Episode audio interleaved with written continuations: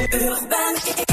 Bonsoir à tous. Plus de deux mois après la disparition de Karine Esquivillon en Vendée, son mari a été placé en garde à vue ce matin.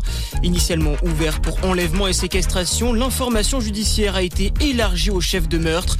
Depuis le début de l'enquête, les gendarmes ont remarqué plusieurs incohérences dans le récit de l'époux. Il avait par exemple attendu une semaine avant de signaler la disparition de sa femme. Six mois de prison avec un sursis probatoire de deux ans requis contre Jean-Marc Morandini. L'animateur de CNews est jugé depuis hier pour le harcèlement sexuel d'un jeune comédien et pour travail dissimulé de cinq personnes dans sa société de production. Il y a six mois déjà, Jean-Marc Morandini a été condamné à un an de prison avec sursis pour corruption de mineurs. Elle s'est défendue pendant près de trois heures. Marlène Schiappa a été auditionnée aujourd'hui par la commission d'enquête du Sénat. La secrétaire d'État à l'économie sociale et solidaire devait s'expliquer à propos de sa gestion du fonds Marianne, fonds créé après l'assassinat de Samuel Paty pour lutter contre le séparatisme. Elle a nié être intervenue dans l'attribution des subventions.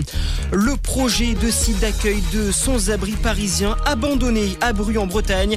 Les bâtiments devaient être construits en bordure de voies ferrées dans cette localité du sud de Rennes.